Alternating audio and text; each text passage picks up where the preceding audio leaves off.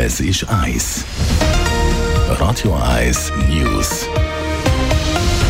Mit dem Raphael Wallimann. Auch nach der Aufhebung der letzten Corona-Maßnahmen bleiben die Passagierzahlen der SBB weiter hinter den Zahlen von vor der Pandemie. Im letzten Jahr verzeichnete die SBB täglich knapp 1,2 Millionen Passagiere. Das sind 12,5 Prozent weniger als 2019. Ein Grund sei, dass es bis Ende März noch Pandemiemaßnahmen gegeben habe, sagt SBB-Verwaltungsratspräsidentin Monika Riba.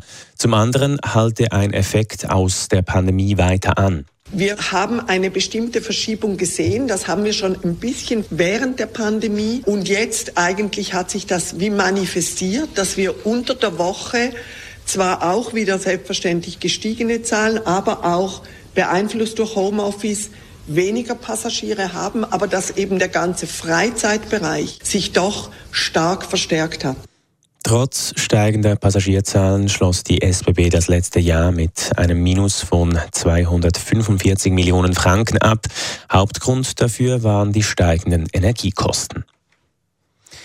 Im Kanton Zürich soll ein Hospiz für unheilbar kranke Kinder entstehen. Der Kantonsrat hat an seiner heutigen Sitzung die Regierung beauftragt, Möglichkeiten für ein Kinderhospiz zu prüfen. Der Kantonsrat wünscht explizit kein Sterbehospiz, sondern eine Einrichtung, welche die Eltern entlastet. Sie sollen ihre Kinder für eine gewisse Zeit in dieses Hospiz abgeben können. Denkbar ist auch, dass der Kanton mit dem geplanten Kinderhospiz Flamingo in Velanden zusammenarbeitet. Dieses soll Ende nächsten, nächstes Jahres eröffnet werden und hat Platz für acht Kinder.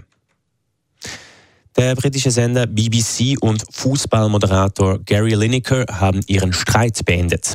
Lineker werde am Wochenende wieder die beliebte Fußballsendung Match of the Day moderieren, ließ die BBC verlauten.